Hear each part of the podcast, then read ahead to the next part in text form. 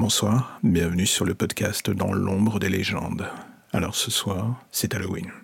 Du coup, on va faire quelque chose d'un tout petit peu spécial. Vous allez avoir droit à un menu best-of. Oui, je sais, c'est pas très glorieux quand on dit ça comme ça, c'est pas très sexy, c'est pas très ragoûtant, mais vous allez voir, tout va bien se passer. Ce soir, vous allez écouter non pas une, non pas deux, non pas trois, mais quatre histoires. Quatre histoires parmi celles que je préfère depuis le début de la création de ce podcast. Donc, je vous propose un petit voyage dans les entrailles de ce podcast pour refaire remonter à la surface quelques petites histoires. Donc, prenez des chipsters, prenez du coca, mettez-vous dans un coin, restez tranquille et bonne écoute.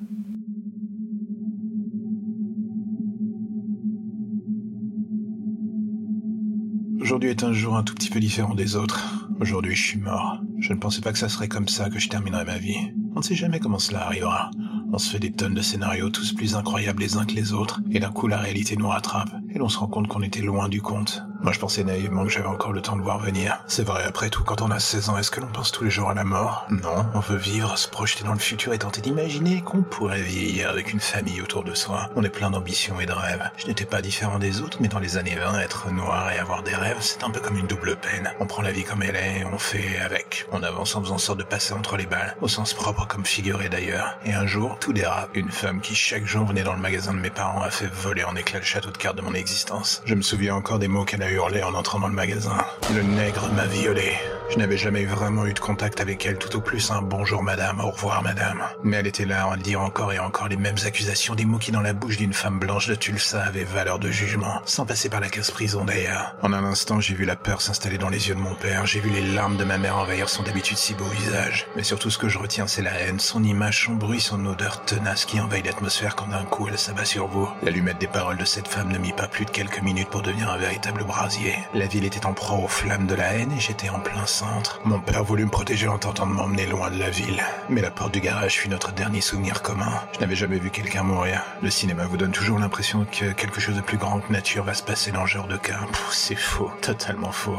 La vérité est tout autre. Le bruit de l'impact d'une balle sur un corps est ce qu'il y a de plus marquant en fait? Un bruit sourd, bref. Et le sang surtout. L'homme venait tirer une balle en pleine tête de mon père. Dans un dernier élan, ce dernier s'était mis devant moi pour me protéger. Son sang et des débris dont je ne voulais même pas imaginer la nature me heurtèrent le visage de plein fouet. J'étais pétrifié, incapable de bouger. Autour de moi, les hurlements résonnaient de plus en plus fort. J'entendis le hurlement de ma mère suivi d'un coup de feu bref, net. Cela ne dura qu'une seconde. Elle s'écroula sur le corps de mon père. Ils étaient réunis dans la mort. Il y avait quelque chose de presque poétique là-dedans. Je gardais mes yeux braqués sur eux comme un rempart pour oublier le reste. Je finis très rapidement par plus sentir les coups qui s'abattaient sur moi. Cette ville que je pensais être la mienne révélait enfin son vrai visage. Celui de la haine la plus crasse, l'intolérance la plus sauvage. Le racisme a cela de vicieux qu'il se cache en n'importe qui et ne demande souvent pas grand-chose pour sortir. Une étincelle, un coup de pouce et l'on peut donner vie à nos penchants les plus sombres. Il ne suffit que d'une cible, une victime pour leur donner vie, une excuse d'ailleurs. J'étais tout cela à la fois, pourquoi? Pour rien. Pour satisfaire la lâcheté d'une femme blanche, préférant mentir pour ne pas assumer ses aventures. Vous vous demandez ce que l'on ressent quand on meurt? De la peur, de la terreur, de l'incompréhension devant le spectacle qui se dresse devant nous. Battu à mort et agonisant, je savais que ce qui m'attendait était définitif, fatal et tragique, injuste, diront certains. J'aurais voulu mourir en fermant mes yeux sur mes proches et la famille ou la vie que j'aurais pu construire. Au contraire, mon regard était sur une ville sortant tout droit d'un cauchemar. Mon accusatrice et son mari étaient mes bourreaux. La foule me traîna vers un arbre. Les coups pleuvaient sans arrêt avec les poings, les pieds, les adultes ou les enfants. Tout le monde goûtait au doux nectar de la haine. Personne ne vint pour me sauver, personne ne dit mot pour me défendre. Il y avait ces visages pleins de haine, et puis il y avait les autres, ceux pris dans la masse qui semblaient conscients de l'absurdité totale de la chose et qui tentaient de le cacher plus ou moins. Je ne l'en voulais même plus. Pourquoi? Car je savais que j'allais mourir et que je l'acceptais. À la différence de ces hommes et de ces femmes, j'allais être libéré de mes chaînes et eux allaient devoir vivre avec les leurs jusqu'à la fin de leur vie. Il y avait une douce ironie dans la chose. Quand le mari leva son arme vers moi, je vis dans son regard une courte hésitation. Il s'attendait presque à ce que je le supplie pour ma vie, que je baisse les yeux et que j'accepte sa toute-puissance. Le visage meurtrier tenant à peine debout, pourtant je lui fis face. Et quelques secondes après, il tira, en pleine tête. En l'espace d'une heure, ma vie, ma ville, ma famille, tout ce que je tenais pour acquis avait fini par disparaître sous mes yeux. Pendu à un arbre, la meute mit le feu à mon corps bien que je sois déjà mort. Quand la police arriva et détacha mes restes, je n'étais plus qu'un Personne ne fut condamné, personne ne vit sa vie changer. À part moi, la meute resta au sommet et les miens prirent ma mort pour ce qu'elle était. Un avertissement. Ce ne fut que des années plus tard que la femme avoua que la ville comprit et que d'un coup ma mort prit un sens. Celui d'un racisme frontal qui encore aujourd'hui perdure. Pris sous un visage plus policé, certes, mais qui est toujours autant imprégné dans l'ADN de ces gens. Et le souci avec cette haine quand elle vous enveloppe au moment de votre mort et qu'elle finit par vous imprégner. C'est un viol de votre âme, de tout ce qui compose votre être. Il n'y a plus rien de bon vous après cela. J'aurais voulu être de ces gens qui disent que lorsque la mort les enveloppe, quelque chose de beau les attend au bout du tunnel. Pour moi, il n'y a pas eu de lumière blanche, juste cet horizon rougeant, ce moment où l'on rampe vers autre chose, cette réincarnation, comme diront certains. On croise les doigts en espérant qu'à la fin, tout ce qu'on va nous offrir épongera les souffrances que l'on vient de subir. Et d'un coup, on rouvre les yeux sur ce qui est notre nouvelle vie. Et l'on se retrouve encore et toujours au même endroit à Tulsa. Quelques décennies plus tard, sur un autoroute, dans une voiture de police à l'arrêt. Un coup d'œil rapide dans le rétroviseur me renvoie mon image, ma nouvelle image, mon nouveau corps, celui d'un policier. J'ai la main sur mon arme de service en attendant que le central débloque la sécurité.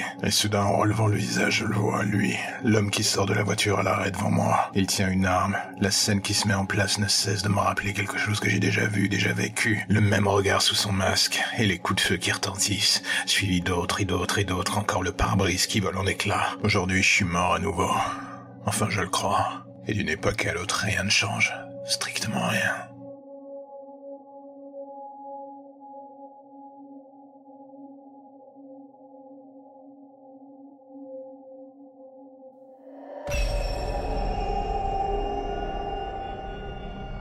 Sur Internet, on trouve de tout et surtout des gens qu'on ne devrait ni lire ni rencontrer, mais vu que l'on est pour le moins téméraire derrière son écran, on se dit ne portera pas à préjudice. On s'amuse à se faire peur comme des gamins et c'est absolument parfait, on aime ce petit jeu à la con. Et un jour, on tombe sur un fan un peu bizarre, il aime ce que l'on fait, nos écrits, nos blagues, nos photos, nos points de vue. On se fait avoir de la manière la plus simple qui soit, il ou elle nous flatte, nous brosse dans le sens du poil, et nous offre pour un instant le sentiment que l'on s'intéresse à nous. C'est agréable, plaisant, et dans le fond, c'est à peu près tout ce que l'on demande de ce genre d'échiquier de la vanité que représentent aujourd'hui les réseaux sociaux. Mais l'erreur que l'on fait bien souvent est de se dire que ce petit jeu n'a pas un prix à payer en bout de course. On ne le voit jamais venir clairement et pourtant d'un coup les effets secondaires se font sentir. L'ami d'un jour devient de plus en plus envahissant, plus présent et l'on commence à se dire que l'on devrait faire en sorte peut-être de s'éloigner un peu, on écarte ses réponses, on fait en sorte de ne plus donner de nouvelles. On le ghost, comme disent les jeunes. Et cela marche, du moins en apparence, car d'un coup celui qui n'était qu'une présence numérique dans vos DM devient subitement une présence concrète dans vos vies bien trop réelles. Vous ne savez pas où il est, mais quelque chose cloche désormais dans votre vie de tous les jours. Cette silhouette en bas de chez vous, les coups de téléphone tard le soir, cette respiration à l'autre bout du fil sans aucun autre mot, les voisins qui vous demandent Mais qui est cette personne qui est en vue devant chez vous l'autre matin? Et quand vous désirez mettre les points sur les i avec cet ami un peu trop envahissant qui ne vous visiblement pas que du bien, le masque tombe, les DM anodins laissent place désormais à quelque chose de plus salace, des photos très crues. Comment a-t-il fait pour récupérer ces images? Sur vos galeries Facebook privées, ailleurs, vous vous posez la question, vous commencez à devenir totalement parano. Quelque chose cloche, vous faites le tour de vos amis numériques soi-disant proches. Et si l'un de ces profils que vous pensiez si inoffensif était quelqu'un d'autre en fait? Et alors que la partie n'est plus du tout en votre faveur, il ou elle finit par disparaître. Son profil d'origine n'existe plus. Un dernier message vous arrive par mail, une photo de vous dans un contexte à finir sur Pornhub. Un photomontage certes, mais assez réaliste pour semer le doute, et un mot l'accompagnant. Les gens vont te voir pour ce que tu es. Allez à la police, voilà la première chose qui vous traverse l'esprit. Mais est-ce qu'ils vous prendront au sérieux Vous hésitez d'un coup votre téléphone retentit. Un SMS d'un ami arrive soudain. Il vous indique qu'il a reçu des photos et qu'il ne comprend pas. Vous non plus, vous vous demandez de quoi il s'agit. Votre ami et le malaise qui s'entend dans sa voix vous fait vite comprendre la chose. Vous raccrochez brutalement. Votre rythme cardiaque s'emballe et c'est le début de la fin. Le téléphone qui retentit à nouveau. Votre compte Twitter et les notifications qui s'envolent. Les messages qui arrivent par dizaines. Vous faites l'erreur de regarder. Les photos que vous avez reçues, elles sont sur Twitter.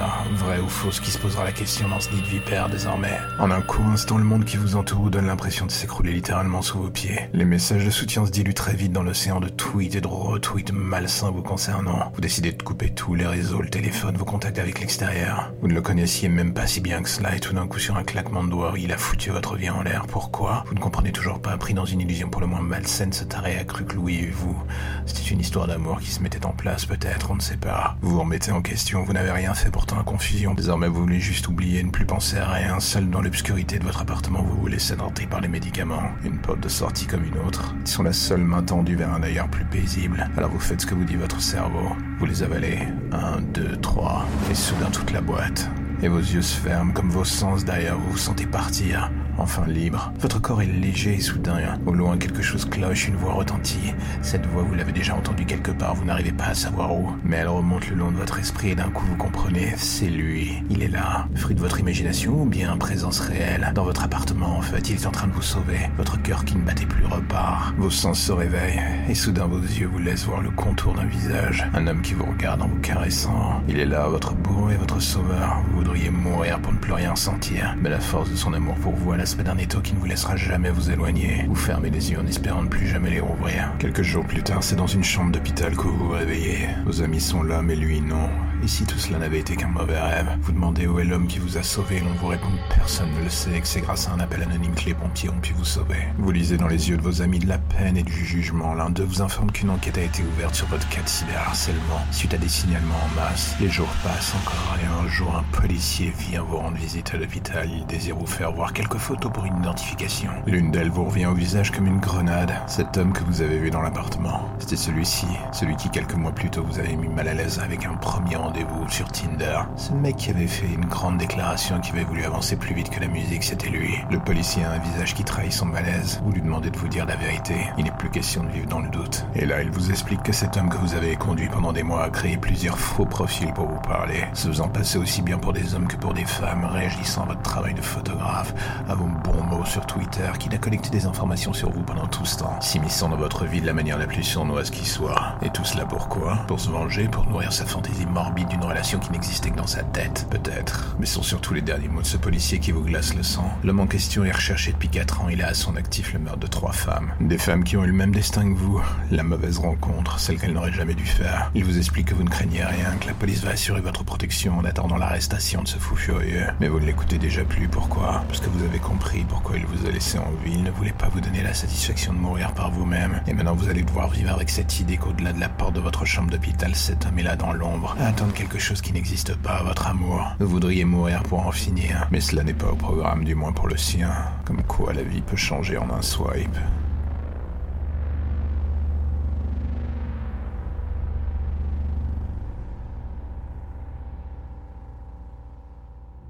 Ils disent tous que je suis fou, qu'il n'y a strictement rien de bon en moi. Ils disent ces mots les uns à la suite des autres. J'écoute les psys qui succèdent dans ma cellule et l'impression d'assister à un jour sans fin ne cesse réellement de me prendre à la gorge. Je ne les comprends pas et la vérité est que je n'ai jamais vraiment réussi à savoir comment m'y prendre. Il y a des gens qui naissent avec un trop plein d'amour en eux, et ceux comme moi qui naissent absolument vides. On tente bien avec le temps de remplir ce creux en expérimentant la vie sous toutes ses formes. On veut ressentir quelque chose, se dire que nous aussi on a une chance ou un espoir d'être comme eux. La vérité est que bien souvent, du moins pendant des années, on se heurte à un mur, un obstacle insurmontable qui ne fait que fortifier la colère ou la rage qui nous habite. Et c'est alors qu'on en découvre cet échappatoire. J'étais ado quand j'ai vu que la seule chose qui me faisait ressentir quoi que ce soit, ou même vivre un peu si le terme est bâtard, c'était le meurtre. Je dis la chose d'une manière assez froide et clinique, je l'avoue. Mais c'est ainsi que je vois les choses et envisage la vie d'ailleurs. Sur une échelle de l'empathie, il faut reconnaître que je suis plus bactère. Pendant des années, ça a été une source de questionnement pour moi. Je voyais le bonheur dans la vie des autres. Je faisais semblant de le vivre par effet de mimétisme ou de mensonge, pour donner le change aux yeux du monde. Mais dans le fond, cela n'avait jamais pris. Et c'est le genre de choses qui, avec le temps, vous travaille encore et encore jusqu'à remplir votre cerveau d'un bruit lancinant qui vous donne tout simplement des envies de meurtre. Et justement, c'est alors que j'ai compris que c'était là que se trouvait ma porte de sortie. On n'entre pas dans ce monde sans casser des œufs. On commence des animaux, on étudie les mécanismes de la peur chez eux, on regarde l'impact de la tristesse que cela provoque chez les gens qui les aimaient, et on se demande alors comment le répliquer. Cette douleur qu'on a vue dans les yeux des animaux, on se met à élaborer des plans incroyables pour voir si elle se décuple dans les yeux d'un humain face à la mort. Et c'est le second pas dans l'inconnu. On y va sans réfléchir. La première victime est pour vous équivalent à ces crapauds que l'on disséquait à l'école. Il n'y a pas d'affect, on est déçu par le résultat. On se dit que l'on doit perfectionner sa technique, que le souci ne vient pas d'eux mais de nous. Et alors se met en place un long processus d'apprentissage. On se rôde, on ne fait plus semblant d'être vivant ou heureux, on plonge dans une addiction d'un autre genre, celle que peu peuvent comprendre. Et par intermittence, on a finalement le sentiment de comprendre enfin ce qu'ils ressentaient, même si l'on sait que l'inverse ne sera jamais possible pour eux. Perdus dans le précaré d'une normalité dont ils n'arrivent plus à se défaire, vous êtes de plus en plus cyniques face à leur faiblesse. Abréger leur souffrance est comme une bénédiction que vous leur offrez. Une porte de sortie honorable en espérant que dans leur prochaine vie, ils puissent goûter au même plaisir que moi. Puis il y a le moment où l'on plonge dans l'excès. Le meurtre pour une personne comme moi, c'est comme la boulimie, l'addiction au sexe, où j'en passe pour un humain bien normal, sous tout rapport. Une sauce de plaisir pour oublier le reste. J'admire ceux qui se contrôlent et ne succombent pas.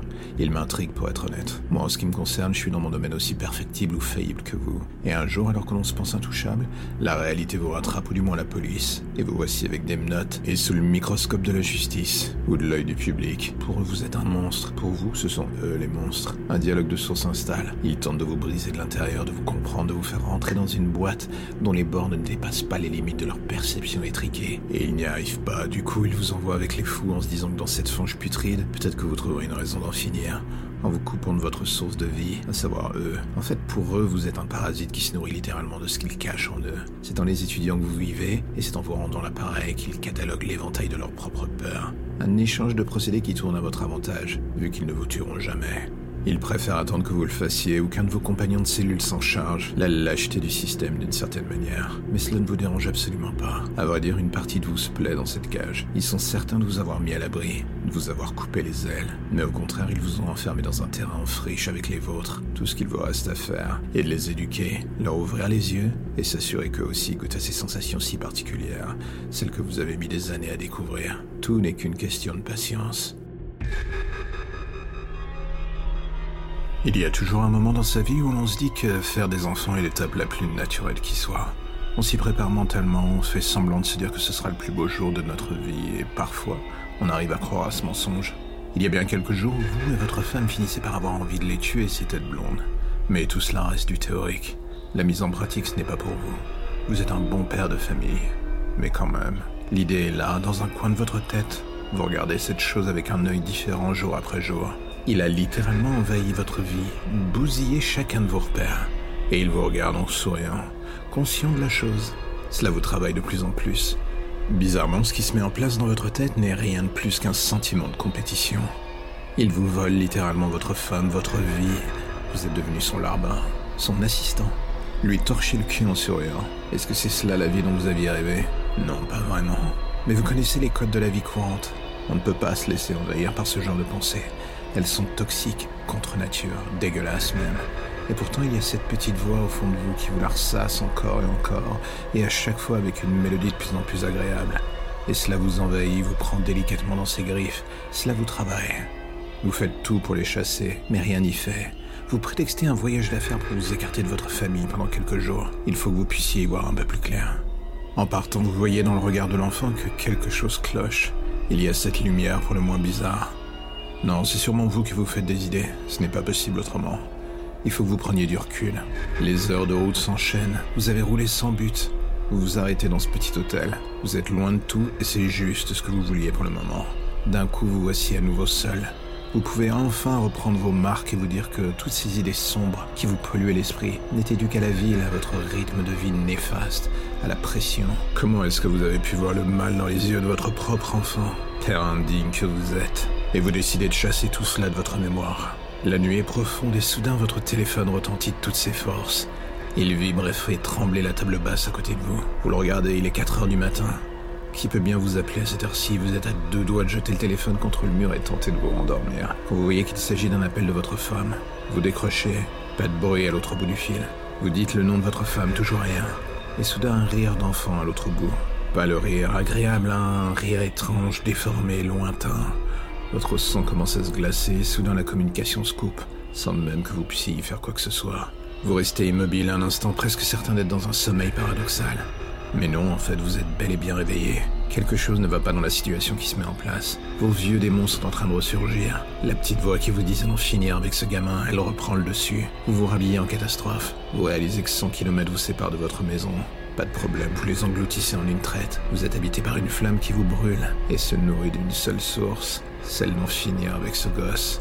Et quand vous arrivez dans votre quartier, quelque chose s'effondre en vous. Les voitures de police, l'ambulance, les voisins en masse devant leur maison. Un policier tente de vous empêcher d'entrer. Il vous retient à peine une seconde, vous forcez le barrage. Vous entrez dans votre maison et vous voyez ce corps sans vie sous un drap dans l'entrée. Votre regard se bloque sur la longue traînée de sang dans l'escalier. Un flic présent sur la scène vous dit qu'il s'agit d'un cambriolage qui a mal tourné. Vous ne l'écoutez déjà plus. Une femme policière dans la pièce à côté est avec votre enfant dans les bras. Elle tente de le réconforter. Il vous regarde du coin de l'œil. L'espace d'un instant, un sourire malsain traverse son visage. Tout cela est beaucoup trop bref pour que quiconque à part vous puisse le voir. Il sait que vous avez vu, et il reprend aussitôt sa comédie. Il y a trop de monde, vous ne pouvez rien faire. On emmène le corps de votre femme. L'odeur du sang qui envahit la pièce vous donne envie de vomir. Vous êtes seul désormais, aux yeux du monde, c'est à vous d'élever ce monstre. Cinq ans plus tard, la vie est une longue succession de nuits blanches, de déprimes, et surtout de tentatives de noyer le tout dans l'alcool. Vous êtes pour beaucoup ce veuf qui ne s'est jamais remis de la mort de sa femme. et qui du coup élève son fils seul comme il peut. Ce qu'ils ne savent pas, c'est que vous êtes bien au contraire terrorisé par ce merdeux. Il a grandi pour devenir chaque jour encore plus pervers. Il se joue du regard des autres, leur fait croire des choses, qu'il est l'image même du petit ange. Tous ces abrutis gobent ces mensonges et vous, au milieu de ce merdier, vous n'avez plus la force de rien. Vous voudriez que la mort vous emporte avant lui, ne pas lui donner le plaisir de croire qu'il a gagné. Vous n'en pouvez plus, et un jour vous craquez. En pleine journée, à moitié ivre et vociférant des propos incohérents, vous arrivez dans son école. Vous le ramenez avec vous de force. Les professeurs s'y opposent, crient que c'est contre le règlement. Ils comprennent que quelque chose cloche dans votre attitude. Le fait que vous empestiez l'alcool n'aide pas non plus. Vous faites le forcing, jouez des points et partez avec l'enfant au final. Dès votre fuite, la police est prévenue. Mais cela, vous ne le saurez que trop tard. Vous roulez dans la voiture à vive allure. Vers où Pas la moindre idée. Un coup d'œil dans la boîte à gants? Le pistolet est là. Vous allez en finir et soudain il se met à vous parler. Ce n'est plus la voix enfant, c'est autre chose. Un visage enfantin et une voix sortie d'un véritable cauchemar. Tu veux vraiment me tuer? Tu devrais utiliser un couteau comme celui que j'ai pris pour tuer ta pute. Mais cela demande des couilles de regarder celui qu'on veut tuer dans les yeux. Regarde-moi, minable. Vous êtes en sueur, un nouveau regard dans le rétro central. Ce n'est plus le monstre, mais bien votre enfant. Un enfant qui hurle et pleure, il est terrorisé, vous fermez vos yeux et secouez la tête. Savoir retentit à nouveau. Regarde-toi, misérable merde, jamais capable de rien. Tu penses que je suis ton ennemi Jette un œil dans une glace et tu verras bien pire. Et alors que vous êtes en passe de lui hurler quelque chose au visage, une femme traverse la route. Vous la voyez trop tard. Un coup de frein trop violent et voilà que la voiture part en embardée. Vous ne contrôlez absolument plus rien. Il y a juste ce gigantesque bruit. Et soudain plus rien, le noir complet. Vous ouvrez les yeux par intermittence. Il fait chaud, vous êtes à l'envers. Au loin, vous entendez les pompiers. Vous luttez pour garder les yeux ouverts. Vous sombrez à nouveau. La chaleur persiste. Quelque chose coule sur votre visage. Vous passez votre main péniblement sur ce dernier. C'est du sang. Quelque chose vous a empalé au niveau du siège. Vous êtes en train de vous vider de votre propre sang. La mort vous tend les bras. Toujours cette chaleur et soudain vous réalisez que celle-ci vient de la voiture. Elle est littéralement en train de brûler. Vous sombrez en vous disant qu'au moins ce merde crèvera avec vous. Vous sentez l'odeur de votre chair qui brûle. Vous fermez les yeux et vous vous laissez partir. Le silence, encore et toujours rien que lui. Vous êtes en passe de retrouver une certaine forme de sérénité. Tout cela est fini, enfin derrière vous. Ça ne ramènera pas votre femme ni votre vie d'avant, mais au moins c'est fini. L'espace de quelques secondes, vous êtes heureux. Et soudain, il y a cette vive douleur à la poitrine, suivie d'une autre et encore une autre. Et soudain, ce bruit, celui de votre cœur qui repart. Vous voudriez hurler, maudire ces gens qui vous ramènent à la vie. Mais votre corps vous dit non, impassible, vous assistez à votre résurrection. La vie est une pute et votre existence est son pavé. Et le plus triste dans tout cela, et que vous restez certain que personne ne vous croira jamais si vous leur parlez de lui. Jamais. Vous resterez aux yeux de tous le monstre qui a voulu tuer son fils. Faites des enfants comme il disait.